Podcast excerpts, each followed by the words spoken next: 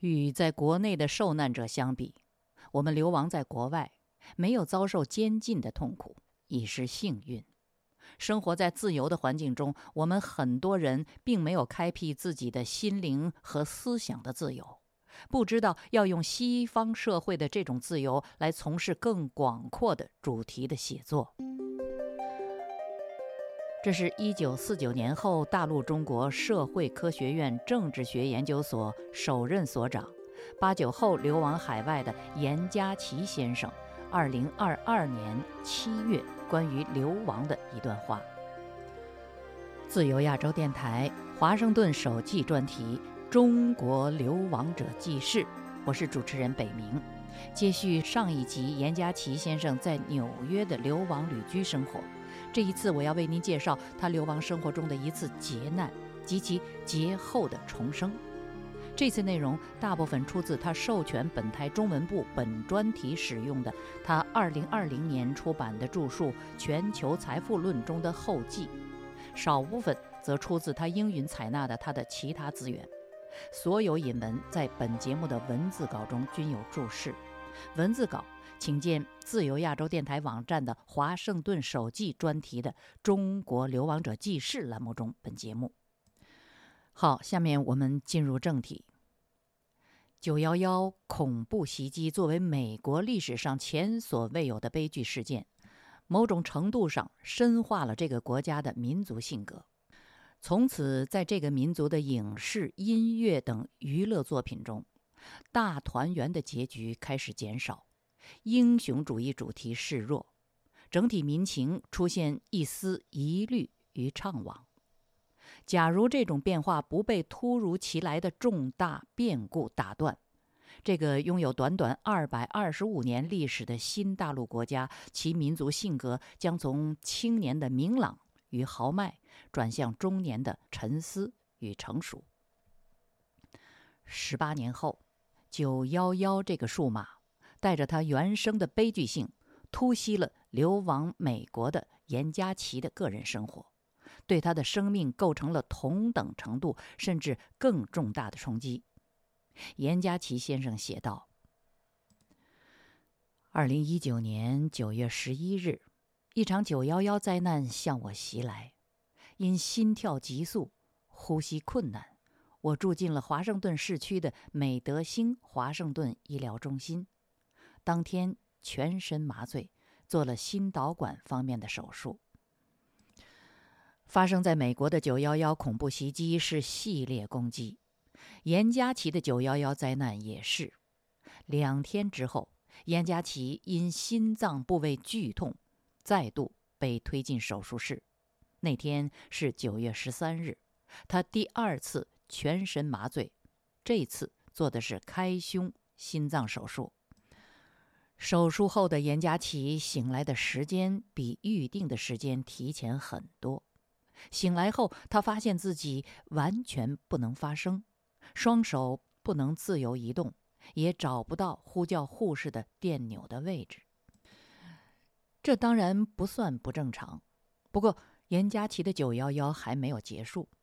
二次手术后的次日，他突然胸部大出血，延续到次日。未能完全止住，外科手术手段此时对此已经无计可施，他只能一边承受胸部手术部位继续小出血，一边接受输血，同时因为无法进食而接受输液，以维持生命。这是否意味着第二次手术就是心脏手术的失败？而且为什么在第一次心脏导管手术完成后仅仅一天？就需要做第二次全身麻醉的心脏大手术，这是否因为第一次手术后他心脏疼痛，以至于心胸撕裂、痛彻心肺而生命难以为继？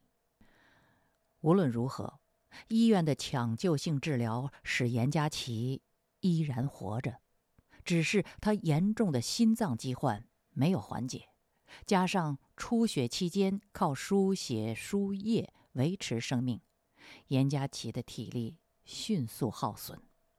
大出血的次日，二零一九年九月十五日，他看见了死亡。他回忆说：“那一天，我慢慢的失去了生存下去的意志。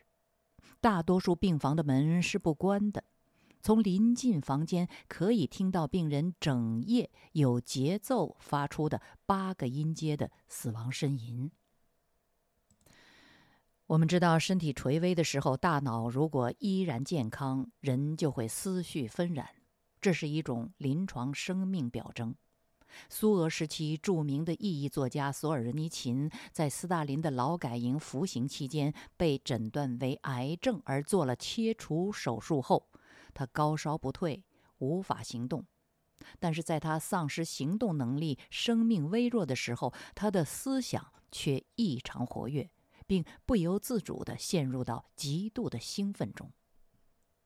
在接连两次大手术后，严家琪虽然没有像临近病房的病人那样垂死呻吟，但是他感觉到自己生命处于垂死挣扎状态，而此时他的头脑也十分清醒。头脑因人而异。在生死边缘，索尔仁尼琴借助主治医师的启发，继续自己对上帝和信仰的追问。而他在进入古拉格之前，一直是一个无神论者和马克思列宁主义者。严家琪呢？垂死挣扎中，严家琪觉得，这是他的原话：自己还有事要做。全球金融恒等式还没有最后完成，各位听众朋友，全球金融恒等式是严家琪的一部著述，后来改名为《全球财富论》。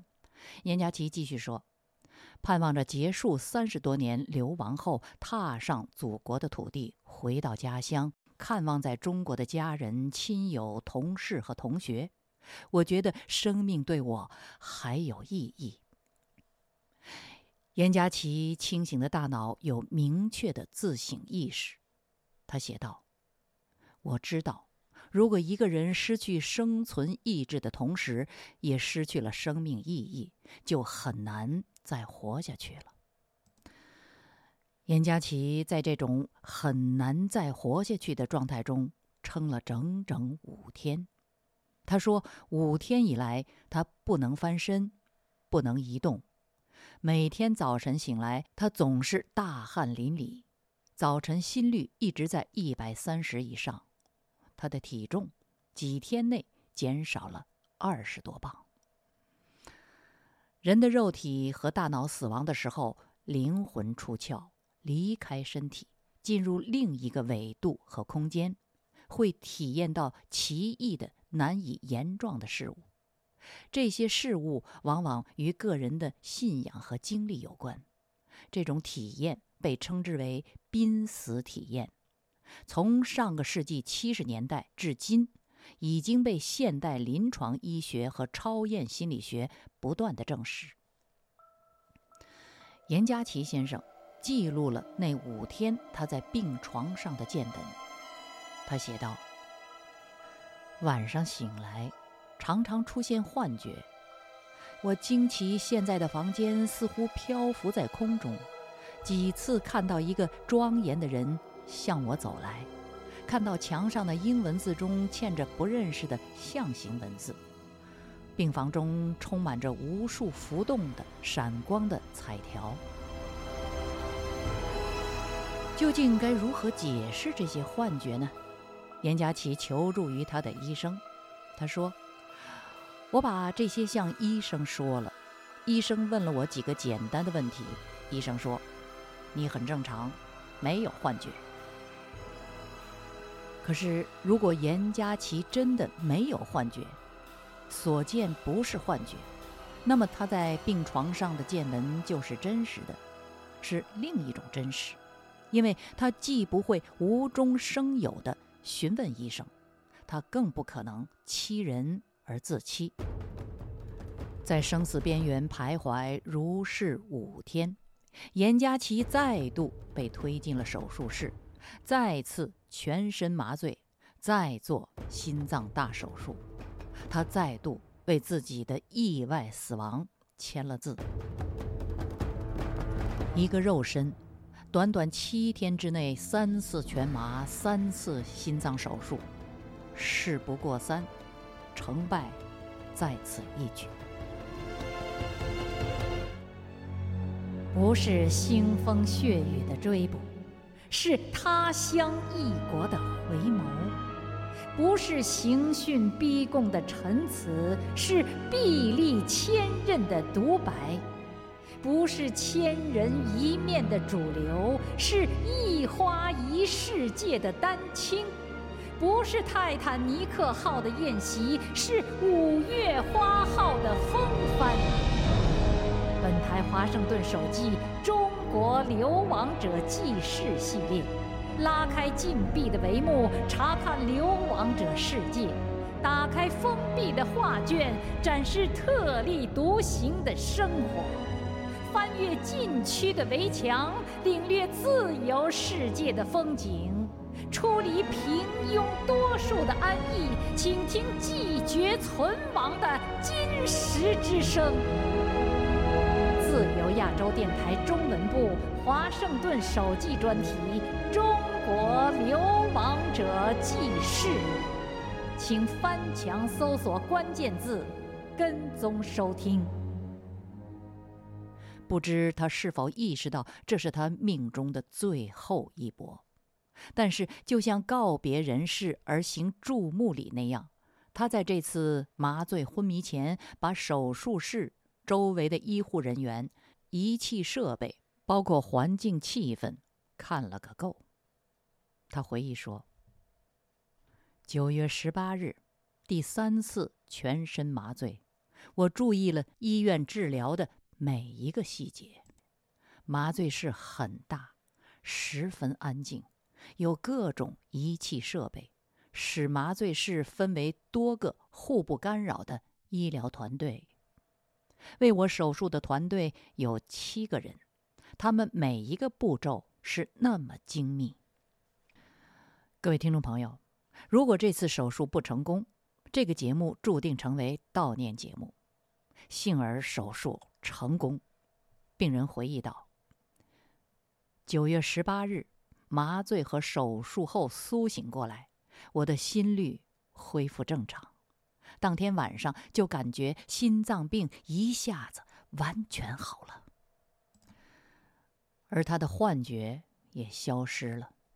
次日一觉醒来，他惊奇自己做了一个美妙的梦，一个曾经做过的童话般的梦。他写道：“我沿着一条小路行走，有许多小孩儿好像是放学回家。”路边插了许多儿童玩具，五彩缤纷，可以随意取走。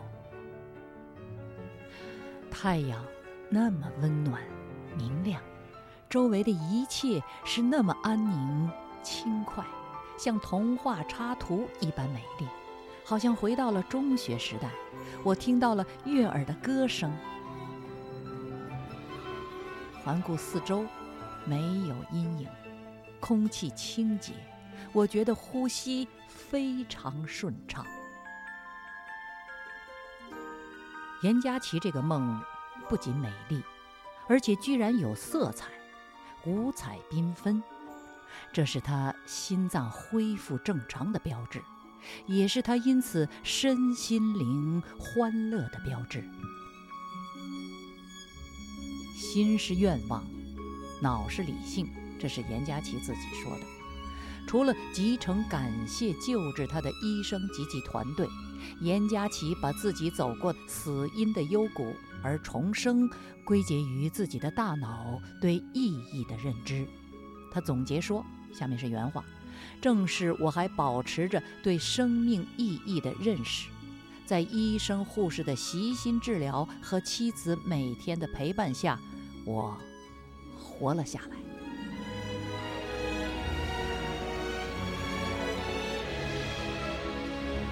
听众朋友，上一集针对严佳琪纽约生活的艰辛，我曾经指出过，无论生活多么艰辛，角色身份如何变化，严佳琪作为八九异议人士和学者的本色不改。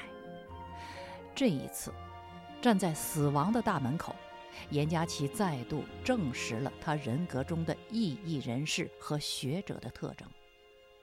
在手术台上，在麻醉而失去知觉之前，他对决定自己生死的环境行注目礼之后，脑子里居然转出了权力这一政治学概念。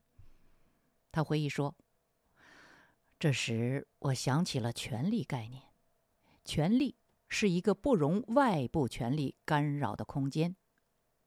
麻醉室和手术室只要有些微的外部干预，病人就有生命危险。我想到，医院、大学为什么不容外部权力，特别是政治权力随意进入？人权就是政府权力不能进入的领域。这是神让人自由生活的地方。在医院，特别是麻醉室和手术室，一切外部权力都不能进入。这是神让人重生的地方。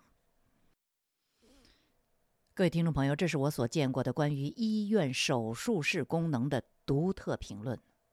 这是集权的抵抗者对西医戒律希波克拉底誓言的解读，是病人对医生职责的敬意。是个体生命对医学精神的礼赞，它超越现代医学商业化的趋势，直抵人类医学起源的初衷。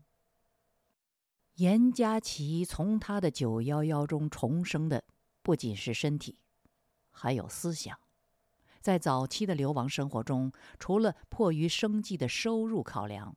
严家琪认为，更重要的是在自由的土地上取得时间的自主权是最大的自由。而在生命濒危的时刻，他的思绪进入人生终极关怀状态，越过世俗的各种过眼云烟，提炼出自己存在的意义。他的著述还没有完成，他叶落归根的愿望还有待实现。如他所言。正是这些以命相许的目标，给了他无形的力量，让他通过心胸撕裂、大出血、气息奄奄的死亡幽谷，挺过七天之内连续三次心脏修复手术，最终关闭了那扇向他敞开的死亡大门，迎来了童话般美丽安宁的身心境况。重生后的生活节奏没有允许严家琪在童话世界的喜悦中驻足。出院后最初一周的家庭自理极为艰难，每一次起床，即便在家人扶助下，也需要挣扎近十分钟。每一个十分钟都是印刻在他机体上的烙印，这些烙印一次次让他预习人生最后岁月的境况。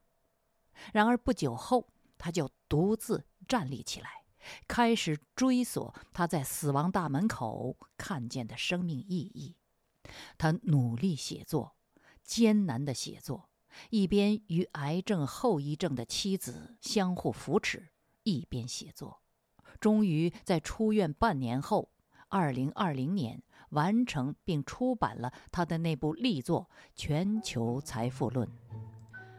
他的人生由此构成了一个完美的重生三部曲。首先是流亡，使他在自由的土地上取得了最大的自由，即时间的自主权；继而是劫难，使他明确这自由不仅是生存的保障，更是实现生命意义的机会，而不能轻易虚掷。最后。是身体的康复，保证他自觉地把自由充分用于创造性劳动，兑现生命的意义。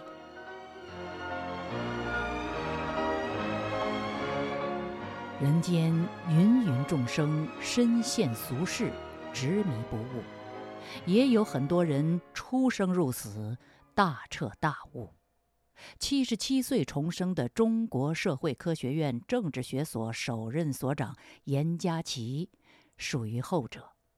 回首这次劫难，他对人生的看法有返璞归真之势。他把自己的领悟写进了自己心脏修复后劳作的成果《全球财富论》著述的后记中，他写道：“二零一九年九月十三日在华盛顿重生后，我的格言是：大道至简，平凡生活。伟大的真理通常是简简单单的，淳朴的生活通常是平平凡凡的。”听众朋友。以简单平凡的心态回首逃亡和流亡生活，严家琪初抵巴黎的鲜花和掌声已是风轻云淡，移民纽约后的艰辛和苦涩则化为自由的祝福，而充分利用自由环境拓展并从事创造性劳动才是值得赞赏的。严佳琪以自己熟悉的一位流亡作家。疏离尘世，写自己最想写的长篇巨制为例，说这是知识人在国外环境下的自由的最好选择。他强调，流亡者们需要真正自由的胸怀和眼界来安顿自己的使命。劫波渡尽，灵命重生，初心不泯，返璞归真。针对包括他自己在内的中国流亡者，严家琪最后说了一句话。这句话出自简单平常心，却只有繁华过闹市、披展过经济、沉浮过沧海的人才能领受。这句话是：有这种自由和胸怀，流亡者才有可能做出像雨果、茨威格这样的成就。只有当流亡者回到祖国时，才值得说一句这些人的好话。自由亚洲电台华盛顿首季专题《中国流亡者记事》，严家琪的流亡回忆。这一集在为您介绍过他的逃亡和旅居之后，写实他的肉体与灵命的重生。下次开始，我要回到严家琪的半自传体回忆录。在生命的列车上，借助他在其中的记录，看其他八九流亡知识人的海外生活。我是这个节目的主持人北冥，北方的北，明天的明。我们下次再会。